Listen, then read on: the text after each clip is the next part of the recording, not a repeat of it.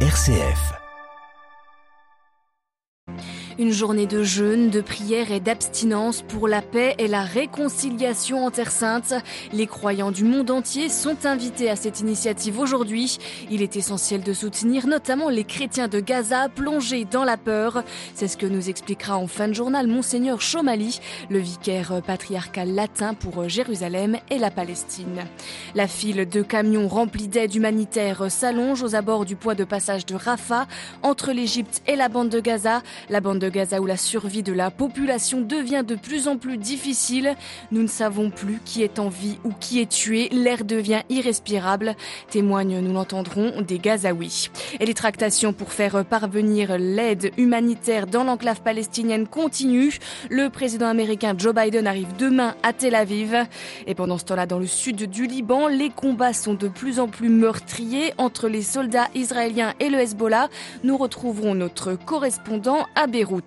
Dans le reste de l'actualité, la fusillade hier à Bruxelles, deux personnes ont été tuées. Le suspect vient d'être interpellé. Radio Vatican, le journal, Marine Henriot. Bonjour, pas une seule goutte d'eau, ni un seul grain de blé, ni un seul litre de carburant entré dans la bande de Gaza depuis plus d'une semaine.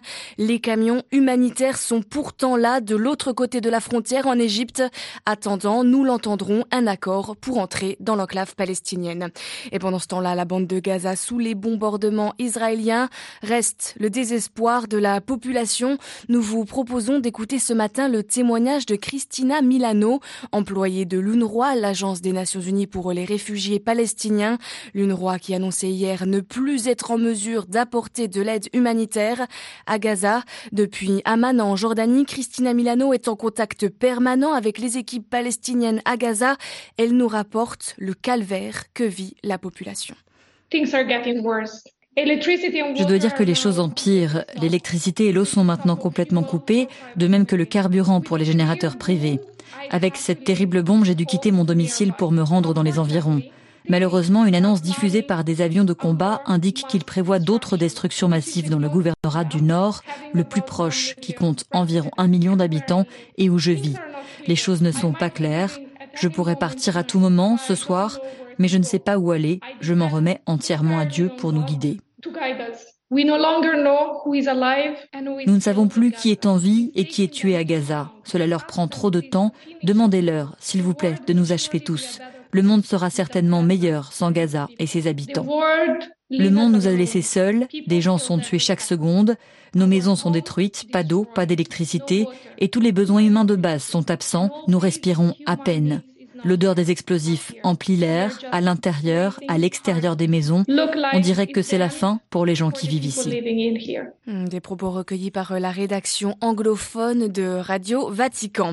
L'arrivée de l'aide humanitaire dans la bande de Gaza est au cœur des tractations diplomatiques. Demain, c'est le président américain Joe Biden qui arrive à Tel Aviv pour euh, réaffirmer le soutien total des États-Unis à Israël, mais également Jean-Charles Puzolu pour essayer de débloquer cette aide humanitaire dont ont urgemment besoin les Gazaouis. Effectivement, Marine, et je vous rappelle l'appel de l'OMS qui hier avertissait qu'il ne restait que 24 heures de réserve aux Gazaouis avant que la situation humanitaire ne se transforme en véritable catastrophe. Des files de camions remplis de vivres, d'eau et de médicaments sont en attente à la frontière égyptienne avec la bande de Gaza, attente de garanties sécuritaires qui pourraient être débloquées finalement avec l'arrivée du président Joe Biden. Ce dernier s'est engagé à faire preuve d'une solidarité sans faille à l'égard d'Israël qui a subi, rappelons-le, la pire attaque de ses 75 ans d'existence, mais il a également exprimé son inquiétude pour les civils de Gaza. Washington et Tel Aviv étudient la possibilité de créer des zones pour aider à maintenir les civils hors de danger et protéger les convois humanitaires des éventuelles tentatives de détournement de la part des militants du Hamas. Joe Biden va donc s'entretenir avec le Premier ministre israélien et prendre le temps d'écouter l'énoncé des besoins d'Israël pour défendre son peuple. Ensuite, il prendra la direction de Amman en Jordanie. Dans la capitale, il rencontrera euh, le roi Abdallah II, le président égyptien Abdel Fattah al-Sisi et Mohamed Abbas, le chef de l'autorité palestinienne. Merci Jean-Charles. Jean-Charles Puzolu et la guerre Israël-Hamas était au menu d'une réunion d'urgence hier soir du Conseil de sécurité des Nations Unies. La proposition de la Russie d'un cessez-le-feu humanitaire a été rejetée, les Occidentaux estimant qu'ils ne pouvaient pas soutenir une résolution qui évite de condamner les attaques terroristes du Hamas. Le bilan ce mardi matin s'élève à 1400 morts côté israélien, 2750 côté palestinien. Et alors que l'armée israélienne se prépare à déclencher visiblement une offensive terrestre dans la bande de Gaza, l'Iran a averti hier soir d'une possible action préventive contre Israël. Téhéran qui a averti à plusieurs reprises qu'une invasion terrestre de la bande de Gaza entraînerait une riposte sur d'autres fronts, faisant craindre un embrasement régional. La crainte effectivement d'un débordement de cette guerre devient de plus en plus grande, notamment dans le sud du Liban, où les combats entre l'armée israélienne et le Hezbollah libanais deviennent de plus en plus violents. Hier, le parti chiite a attaqué plusieurs positions de Tsahal, qui avait tiré des dizaines d'obus près de villages libanais dans les montagnes. Depuis le 8 octobre, ces combats ont fait au moins 12 morts, dont un journaliste et deux civils libanais. À Beyrouth, Paul Khalife. La frontière méridionale du Liban s'est installée dans une routine meurtrière avec la multiplication des affrontements entre l'armée israélienne et le Hezbollah. Lundi, les combats se sont concentrés dans le secteur occidental de la zone frontalière qui semble être le point le plus chaud depuis le début des affrontements le 8 octobre. Le Hezbollah a annoncé avoir attaqué six positions de l'armée israélienne à l'aide de roquettes et d'obus de mortier. Dans une vidéo distribuée par le parti chiite, on aperçoit un missile guidé toucher de plein fouet un char Merkava du côté israélien de la frontière. L'artillerie israélienne a tiré des dizaines d'obus, dont certains au phosphore blanc, dans la périphérie d'au moins cinq localités libanaises. Les casques bleus de la finule, qui déploient des milliers d'hommes dans la partie méridionale du pays, semblent dépassés par les événements et ont réduit le nombre de leurs patrouilles pour des raisons de sécurité. D'un autre côté, l'armée libanaise a annoncé lundi qu'une de ses patrouilles avait découvert 20 rampes de lancement de roquettes, dont quatre prêtes à être tirées dans une plaine non loin de la ville côtière de Tyr. Paul Khalife, Beyrouth, RFI pour Radio Vatican. Et à noter que l'armée israélienne vient d'annoncer avoir tué quatre assaillants lors d'une tentative d'infiltration à la frontière avec le Liban.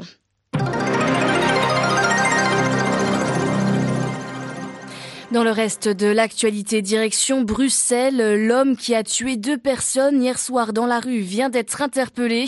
La fusillade a eu lieu hier soir à 19h alors qu'un match de football Belgique-Suède était organisé à Bruxelles.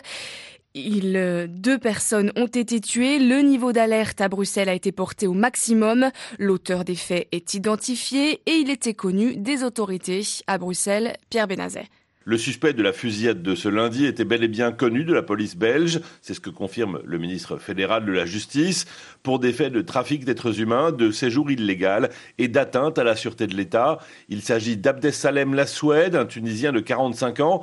Il a déposé une demande d'asile en Belgique en novembre 2019. Dans une conférence de presse du gouvernement fédéral cette nuit, le ministre de la Justice ajoute qu'il avait été signalé comme radicalisé et désireux de se rendre dans une zone de combat pour le djihad un signalement provenant, je cite, d'un service de police étranger. Ce signalement n'a pas été confirmé par les services belges de renseignement, la Sûreté de l'État ou VSSE.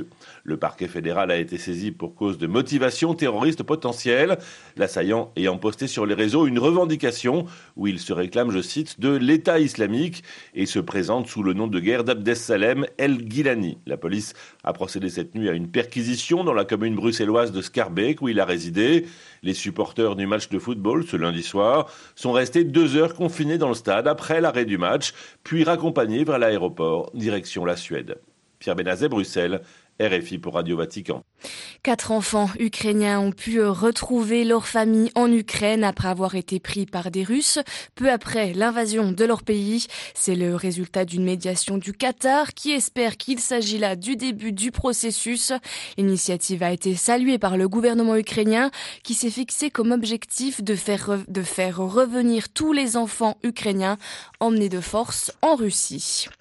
Nouvelle tentative aujourd'hui aux États-Unis pour élire le speaker, le président de la Chambre basse. C'est le troisième personnage de l'État et le siège est vide depuis le 3 octobre. C'est inédit. Le Congrès qui est donc dans l'incapacité de soumettre quelconque texte à un vote, bloquant par exemple une nouvelle enveloppe pour l'Ukraine ou un vote sur le budget fédéral de l'État. Les républicains majoritaires à la Chambre des représentants sont profondément divisés, mais un candidat pourrait se dégager ce mardi, Jim Jordan, élu de l'Ohio, un proche de Donald Trump.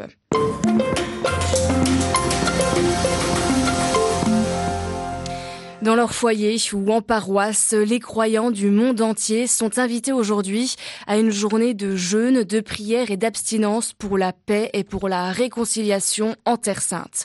Une initiative du patriarcat latin de Jérusalem, de l'Assemblée des ordinaires catholiques de Terre Sainte, relancée par l'ensemble des patriarches et des chefs des églises en Jérusalem, que se propose aujourd'hui de suivre aussi de nombreux diocèses en France, de Marseille à Luçon et également dans d'autres pays. Dimanche, le pape lui-même a soutenu cette initiative. Il a rappelé que la prière est la force douce et sainte qui s'oppose à la force diabolique de la haine, du terrorisme et de la guerre. Monseigneur William Chomali est le vicaire général et vicaire patriarcal latin pour Jérusalem et la Palestine. Il revient ce matin avec nous sur le soutien nécessaire à apporter, en particulier aux chrétiens de Gaza qui actuellement vivent dans la peur. Euh, ils ont peur parce que les Israéliens leur ont demandé d'évacuer vers le sud. Ils n'ont pas accepté parce qu'ils sont déjà réfugiés à Gaza depuis 1948 et ils ont entendu parler de cette expérience malheureuse. Ils ne veulent pas la répéter, surtout qu'au sud, rien ne les attend. Il n'y a ni tente, ni eau, ni nourriture, ni médicaments, ni, ni rien, rien. Ils vont aller dans les rues et les champs, etc. Et ça ne peut pas marcher. Donc, ils préfèrent, s'il le faut, mourir chez eux.